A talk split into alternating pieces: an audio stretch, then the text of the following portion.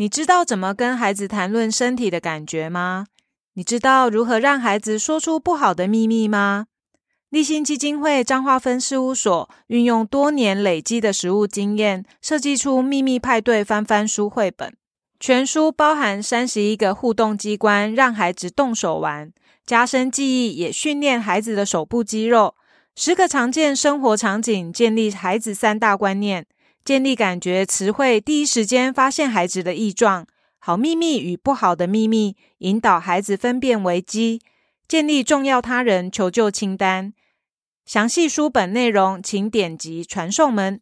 现在购书即享有十月十四日亲子同乐会，孩子免费参加的资格。活动内容包含了绘本说故事、手偶演出，现场还有亲子市集，精彩内容不来可惜哦。详细情形请参阅报名表单。有任何问题，欢迎加赖询问。数量有限，额满为止。要报名的赶快哦！Hello，大家好，欢迎来到性别调理包，带你打开一包包有料的议题。我是主持人查理，A.K.A. 彰化分事务所的老大。我是小助理 Erica。我们上一次介绍了我们的秘密派对的绘本，在讲儿童的身体感觉，然后身体自主权等等这一些。我觉得像我们分事务所在发展很多的业务性啊，其实大部分是因为我对外的话都是会讲说哦，因为我自己本身是做非预期怀孕的社工起家的。所谓的非预期就是。非预期嘛，就是突然因为做爱啊，你可以讲好一点嘛？什么叫非预期？不是在意料之中的嘛？对对对对，突然之间青少年啊，就是跟伴侣发生性行为，然后没有做好配套措施，不小心就怀孕的这样子的人，应该是说我那天才在跟一些妈妈讲啊，分享啊，就是说。有一些小孩啊，其实他们发现他们可能发生性行为的时候就很紧张嘛。你是说要不要发生这个行为很紧张吗？还是什么意思？发生之后哦，发生之后是不是？哦，你讲到这个，我就想到，其实我觉得有时候女生在发生性行为不适合的年纪，好，假设我们都知道我们的性自主权是十六岁满了以后，你才可以有性自主权。可是有时候我们去学校去做宣导的时候，你就会说，哎。那你觉得你满了十六岁，那你可不可以跟另一半发生性行为？有的小孩就会觉得，哎，可以啊，为什么不行？反正我已经有性自主权。可是问题是呢，有性自主权固然很好，但是你要想一下后果。我们就会去跟孩子去讨论说，那你觉得你有没有人生规划？你有没有想说？你几岁的时候要干嘛？几岁的要干，应该都有吧。我们从小小的时候，我记得我的志愿之类的，倒不是，也没有到我的志愿，而是说啊，我觉得我们会对小的时候很小，小学可能还没有十岁以前，我都会幻想我长大以后，我好想要赶快长大。我觉得这应该是每一个人都有这样子的经历，可是长大以后，你就恨不得可以不要长大。可以不要负责最好了，有人养我更好。对，可是你知道，当我们真的长大的时候，就会到谈恋爱嘛。那谈恋爱一定会有一些亲密的举动，可是在这个过程呢，我就会觉得，嗯，其实女生都会很可怜，因为你知道，当男生去要求我要发生性行为的时候，我们都会跟孩子说，诶，其实你要去处理这个问题的时候，你就会很紧张啊，诶，我要不要答应？我该不该答应？好，那发生了。发生以后，我还要怀，我还要担心我这个月月经来不来？哎，来的当然 OK 啊，哦，心里卸了一个石头。但是如果说没来，那你要很多的烦恼。然后我曾经呢，我记得前几年有服务一个我们这边的小孩，他其实应该是国二要升国三，他其实已经肚子大到怀胎九个月，他都正常上课哦，全校没有人知道她怀孕。这么会遮，对啊，可是他就是越来越胖，所以他的家人，因为他算是单亲，妈妈从越南嫁过来，可是跟爸爸生完他之后，两个人就离婚了，所以感情不好。这样我是不知道啦，因为。那时候要处理的是他突然蹦出来的小孩，那九月的对，天然后那时候我就因为我去认识这个孩子的时候，其实孩子已经抱在手上，也就是等于他已经回家坐月子了，因为他是被通报嘛，因为未满十六岁，然后发生那个怀孕事件，所以他就被社会局转拜托我们去跟这个孩子教育，这样。哎，那个叫教育。所以是已经等到他小孩子生出来，医院觉得，哎，你的年纪怎么好像不太对的时候，通报社会局，然后转给我们这样。对，生了嘛，因为突然肚子痛啊，然后我那时候就问他说，哎，那你是什么时候知道自己怀孕的？因为他是去找男朋友，然后发生性一次性行为就中奖，也太准了吧！他那时候他就说，其实他第一个月月经没来的时候，他就知道她怀孕了。我觉得现在的小孩其实知识面都充足，可是有没有办法做到是其次。所以那时候他知道他怀孕，月经没有来，我就说，可是你当下为什么不处理？因为一定是怕被骂嘛。之后他就慢慢的，反正他就觉得东窗事发的时候再来解决。啊，都可以讲了，反正现在小孩都蹦出来，你要怎么阻止也没有用了。因为他们是隔代教养，所以阿公阿妈从小就是阿公阿妈照顾嘛。因为爸爸就是要赚钱养家，所以都是一直在外面做粗活，然后他只是晚上回家睡觉，所以他跟阿公阿妈比较多连结。但是那个连结也。因为阿公跟他至少也有差七十岁，因为我认识阿公已经八十几，阿妈也八十几。我的天呐！可是他就说是因为有一天晚上他肚子痛，然后就叫阿公，所以阿公是他要生的当天才叫救护车去医院生小孩。阿公完全在没有准备的情况下变阿揍了耶！可是我要说的是，其实有很多的小孩，他们发生性行为，我相信应该都会很焦虑吧，因为不在对的时间做。发生不该发生的事情，那当然女生承受的那个压力就比较多，然后要去生出来之后，还要考量的是要不要养。对，那不养就出养嘛，要自己养，谁来养？在服务的过程里面，你就会发现，对性教育其实是很重要的。我们服务的小朋友，大部分都是因为家庭没有很多的温暖嘛，他可能从小没有获取到足够的爱，所以当有一个异性伴侣，他愿意为你付出，或者是那个付出并不是百分百哦，有可能只是百分之二十。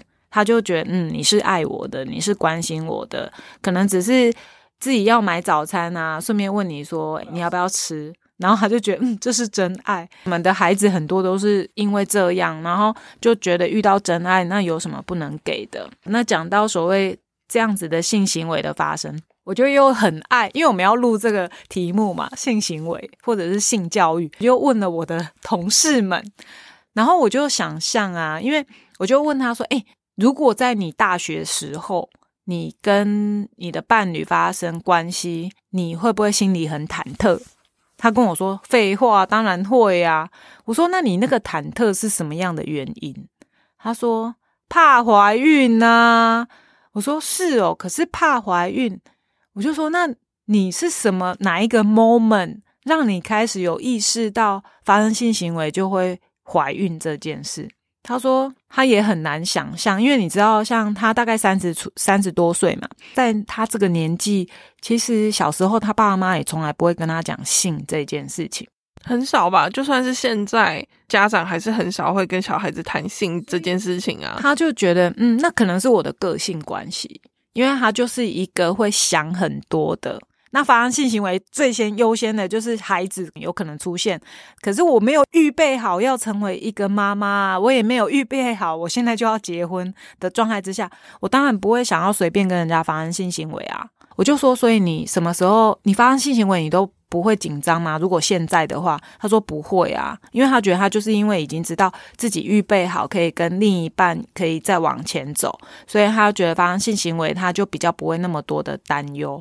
可是我就会很好奇啊，假设用我这个年代来说，可能也有宗教信仰的关系，就会很担心。然后假设我的伴侣跟我要求性行为，但是我二十岁发生的话，我一定会超级焦虑，我就会很担心说怎么办？如果这样不符合教义啊，然后又会想说怎么办？如果被家长知道，我就会很挫散。二十岁还怕被家长知道？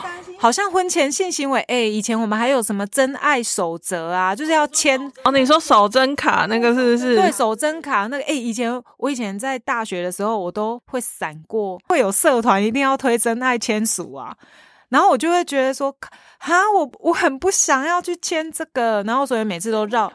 谁会想要去签这个啦？可是以前好像你就是要证明自己是第一次还没有给，我觉得有那种文化风气，它会限制你好像去做这件事情、欸。我是有看到，就是相关的报道，就是某个高中的晨光时间，反正就是早自习的时间，有某个团体就进去里面宣导，结果越宣导内容就越来越歪。他们可能一开始要讲性教育，结果就开始放什么堕胎的影片，就说你们不自爱，你们的下场就会是这个样子。结束了之后，就拿了一张手真卡出来，请所有的同学签这张手真卡，你们不会发生性行为，你们性行为第一次是要给未来的伴侣。有人就觉得说这件事情是非常奇怪的，然后他就不想签。可是不想签的状况之下，他被老师叫去约谈呢。就他老师说：“你怎么可以不签这个？这个东西你要签呐。”可是他当下就会觉得说：“嗯，这强制力在哪？为什么我必须要配合学校的？”要求也好，或者是老师个人的要求也好，去签署这个东西。这件事抛上网之后，其实有很多人在下面留言说：“诶，他也有这样的情况，诶，他有被逼着要签这东西。然后重点是签这个东西之前，他都会给你灌输说，你发生性行为就是一件不 OK 的事情。然后或者是说，你发生性行为，你就会得到性病，或者是用一些比较恐吓式的讲法，叫你不要去做这件事情，就很奇怪啊！因为你怎么？你应该是要跟他们讲说，你真正发生这件事，就是你跟人家上床或者跟人家做爱之后，你可能会发生什么样的情形？那你要怎么样去避免？你可能有了一个宝宝，或者是说你怎么样去保护你自己？应该是要好好去跟他讲这些东西，而不是一直就是直接用那种恐吓式的影片出来，然后最后还逼你签署一个完全没有屁用的一个守贞的条条款，或是守贞卡，这样就是很奇怪。那个守贞。我一直觉得有一种那个叫什么呃，那个叫信仰绑架嘛，就是好像要签来代表你的一个忠贞、清白、清白。为了对，我觉得那压力真的很大。就是在那个过程阶段，我就会觉得哦，活在现在真的是很好，就是很自由。可是当你在做青少年怀孕的服务的时候，你会发现，哎，最近好像又太性泛滥，它可能会让你觉得说，好像。他们在对于性关系不是那么的清楚状态之下，然后发生性行为，可能是因为好奇呀，或者是觉得有在这个过程里面获得爱的感觉，以至于他可能会想要去跟对方在没有做任何保护措施的状态之下发生性行为。然后你知道我的孩子也曾经有那一种分手炮，哦，分手最后一次这样，结果就怀孕了，然后。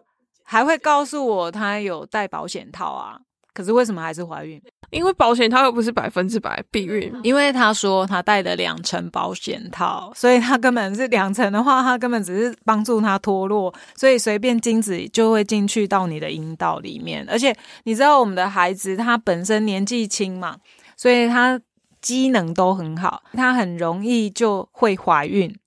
对，所以其实我们有时候就觉得很吊诡，就是我们的服务的孩子，反而像有可能三十几岁想怀孕啊，很难怀；可是十几岁想怀不想怀，都会很容易怀。对，所以所以就觉得过程你会发现，在性的部分其实是有很多微妙的状态发生，但我觉得最主要的可能还是会跟我们从小是怎么接触性教育是相关的，因为你知道，像我家有青少女嘛。最近呢，她就是突然跟我说：“哎，我有一个好朋友啊，从国中的时候他就跟我是非常骂级的，我俗称他是个渣男，因为他到处因为身高一百七十几，快一百八，然后国三就这么的。”风流倜傥，对，很逗咖，然后很多女生就很喜欢。可是他是名副其实的渣男。可是这个渣男突然之间就昨天跟他告白，就跟他说：“哎，跟你现在的男朋友要分手了吗？”这什么故事的转折？而且呢是想要当小三，是不是？没有，那时候因为他，因为你知道吗？其实如果是好朋友们，常常会跟彼此的好朋友会讲一些呃自己伴侣上的坏话。就是可能有一些恶习看不惯啊，然后就会跟自己的比较亲密的闺蜜也好，或者是比较好的朋友男生的去分享。他可能都觉得以前我都是这样分享，他也都很回馈。可是昨天的状态就会变成说，男生呢就跟他说有一件事情我不知道该不该跟你分享。通常有这种疑虑就不要讲了。那时候他这样跟我讲的时候，我就想说，哎、我不想要再听下去了。但通常会有奇怪的转折出可是现。后来呢，他说那个男生啊，他姓杨姓同学，杨姓同学就跟他讲说，哎、你到底什么时候要跟你男朋友分手啊？女生就回答他说，嗯，没有啊，为什么要分手？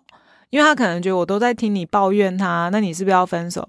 然后后来他说有一件事我真的想了很久，但你长得这么娇小，也蛮可爱的。虽然以前我觉得你这样很矮，因为国中两个人就是好朋友，他就觉得你的，可是你的外在又长得很可爱，他就说，我就想说有没有可能进一步变男女朋友。听到的时候，我就说啊，不是渣男吗？他说对啊，而且你知道吗？这个杨姓同学他还曾经跟这个少女的好朋友，他们国中一群男生女生都很好嘛。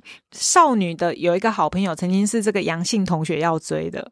可是他现在跟少女两个人其实是关系很好的，我就说，那你没有问这个杨姓同学说，你有没有想过我们的感受？你一下要追 A 女，现在又要来追我，反正因为那个少女就跟我说，她只是想要结束这一段话题，所以她不想要再去深入去研究。因为我今天在跟同事分享这件事情的时候啊，我甚至有跟我同事说，哎、其实你知道吗？在我小时候，我啊曾经听过有教授的父母啊，就是带着他的一双儿女一起去看 A 片。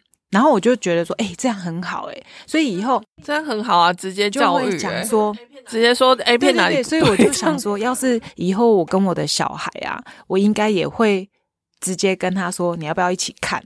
刚刚讲的都是早上的乱闲聊，结果闲聊到啊，他就跟我分享说，他看了一个影片。我听完之后，我自己也赶快去看。他就在讲说，我觉得这个是很多，像有时候我们去专讲，我前几天有去做脸，爱漂亮去做脸，然后我的美容师知道我在做什么样的性性别推动跟性教育之后，他就跟我说：“诶、我的小孩一个三岁，一个五岁啊。”那你告诉我要怎么跟他们讲性教育？我说，那你觉得什么时候讲性教育是请他预约参 对访 上他周主任的课我有顺。便推一下阿赫性别教育体验中心，就说对，很多家长都跟你一样，就是不知道要怎么跟孩子讲性教育。诶，可能现在听众朋友会觉得很奇怪，我怎么从这一趴跳到这一趴？但是实际上我的重点就是还是在讲性教育的重要性。刚刚讲到父母就是教授，也是会有迷惘，说不知道怎么教性教育，甚至教授一起看 A 对，片、教授欸，看一起看很 A 片，酷然后我就是生命上的日常串联好了。的美容师就跟我说，他一直觉得性教育对孩子很重要，可是他不知道怎么提起。我就有开始跟他介绍我们的体验教育中心嘛，就又想到，诶，哎、你去消费顺便拉当客，然一定不错哎、因为我真的觉得性教育如果从小教非常好。好，现在我的场景又要跳到我跟我同事之间的对话，我同事就跟我分享说：“哎、你的，因为我不是说我很想要跟我的小孩。”跟他一起看 A 片嘛，他就说：“哎、你这样子的想法跟我昨天前几天看到的 A 片很雷同。去看的那个影片，我就觉得，哎、这个影片好像不错等一。下是看 A 片还是看影片？看影片，我想说看 A 片什么？他就讲说啊，那个就是有一个妈妈啊，她突然之间啊，她就她有一个儿子，大概十岁吧，然后儿子就问妈妈说啊，哈，妈妈，什么是 A 片？A 片是什么？他妈妈一开始来讲说胡乱诌啊，就跟他回应说 A 片哦，啊就是那种影片啊，有 A A B C。A、B、C 那一种，就是 A 片、B 片、C 片，他以为就是一个 A 片、B 片、C 片，然后他儿子就觉得，我觉得你在骗我，就不想跟我好好解释这样。对，妈妈就想说，诶，不然的话，他就想说趁这个机会把孩子跟他之间的对话拍成影片，放在 YouTube 上面。我觉得它里面讲的其实也是很多父母觉得难以启齿的。然后他就开始说，你知道吗？其实啊，A 片是什么？就是你知道女生啊，他说下体会有三个洞，你知道有哪三个洞？然后他儿子就讲说，就一个是尿尿尿道啊，然后就肛门。然后他妈妈就说，其实中间还有一个阴道。那他怎么会知道肛门跟尿道，然后不知道中间那个？他是没有啊，很多人都还是说啊，还是说男生他们的想法就是连？女生都这样啊，不是只有男生。我跟你讲，我知道有三个孔，也是长大以后，你对一个十岁的小孩，其实他并哦，好像也不能讲这么明显是吗？还是还不懂？懂吧？你几岁知道有阴道？几岁知道有阴道？可能也要到小六了吧？对啊，他十岁应该好了，啦，十岁小三左右。我我就觉得那个小孩是很正常，所以妈妈就说三个孔里面还有一个是阴道，他就开始讲啊，他说：“哎、你知道你是怎么你是怎么生生出出来的吗来的吗？”然后那个弟弟就讲说：“我知道啊，我就是从你肚子生出来的。”那妈妈说：“对，肚子，那你为什么会在我的肚子里？”他就说：“因为爸爸的精子跟你的卵子结合，就在你的肚子里面。”然后他说：“哦，对对对，为什么爸爸的精子跟妈妈的卵子会在一起？”跑到妈妈身上，对，他就有点不知道怎么回应。妈妈就跟他儿子讲说：“哎、你早上起来，你现在是你是从四五年级的时候开始，就是早上起来你的鸡鸡就硬硬的。”他就说：“对。”然后他就说：“对，那你知道鸡鸡硬硬的时候啊，它就会放到女生的阴道。那你看，像爸爸跟妈妈，我们就是你以后会遇到一个你很爱的人，姐姐就会硬，就会想要插到他的阴道里面，其实就是很开心的这样子。然后那个弟弟就说，所以每次爸爸的鸡鸡呀放到你的那阴道的地方，都是早上的时候。他妈妈就说，不是只有早上，早上是你现在才会。可是如果你以后长大，你会遇到自己喜欢的女生，那你对她有感觉，你会想要有肢体碰触的时候，你的鸡鸡就会硬起来，就会想要有小孩，所以你们你的鸡鸡就会到她的阴道里面，是这样产生的。然后妈妈趁这个时候，除了讲性教育之外，她还顺便讲身体自主权。妈妈就说：“所以你看，慢慢的会长大，你有可能随便会跟一个女生脱光衣服，然后一起睡觉，把你的鸡鸡放到她的阴道嘛。”他儿子就说：“不会。”他说：“对，所以你要尊重每一个人的意愿，而不是因为你长大以后你就觉得这件事是随时都可以这样做，那你就是侵犯到别人。”就觉得，诶，这个妈妈的教育，就是在跟我同事分享的时候，我同事就觉得说。你看，其实性教育没有想象中那么难。我就说，本来就是啊，性教育不是很难。可是你看，像我的美容师，他孩子还小的时候，其实每个妈妈都知道要教，要教但是不知道道怎么教教。我上一次去摆摊的时候啊，义卖的时候，也是遇到一个妈妈的两个女儿啊，也是大概五六岁，一个大概三岁，也是在问我说：“诶，我问你哦，到底小孩的性教育要怎么教？”就会觉得可能是。我们越在乎一件事情，我们就希望赶快把这件的事情一定有一个什么 SOP。可是实际上它并没有一定的流程。其实对我来说，我如果遇到一些比较年轻的妈妈，我也会跟她讲，就跟你吃饭睡觉一样。假设你用非常正向客观去讲述这件事情的时候，孩子在很小，他慢慢的去吸收，长大以后他就非常的知道身体界限也好，或者是发展亲密关系的时候，他可能遇到应该有的状态是样貌是什么。我觉得有时候家长也不用有太多的担心跟焦虑。家长的焦虑会不会是觉得说他不知道该如何拿捏那个尺度？他会不会觉得说不小心讲的太多，然后孩怕孩子子提早发生性行为之类的。对可是我觉得蛮多家长会有这样子的疑虑？但是我觉得啊，我自己的想法是我与其，譬如说，为什么我会觉得，诶，小孩要看 A 片，来，我跟你一起看，是因为与其在那边偷偷摸摸，自己在那边乱揣测，不如直接教他这样子。像刚刚讲的那个妈妈跟儿子的过程里面啊，其实他也有顺便讲说，你知道吗？所以发生性行为就等于在就是看 A 片，A 片里面会有。你以后想看 A 片吗？然后那个十岁弟弟就有点不好意思，他说：“你一定会想看嘛？那你看的时候就必须要有一个正确观念，A 片所做的一些行为，因为它有戏剧效果嘛，所以它不是每一个都这么的真实，可能都是有一点浮夸的。